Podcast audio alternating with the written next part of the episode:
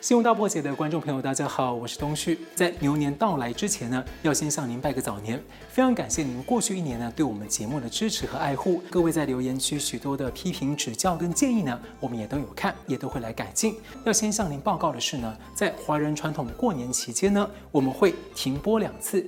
那么最快呢，在二月十七号周三大年初六呢，就将恢复播出。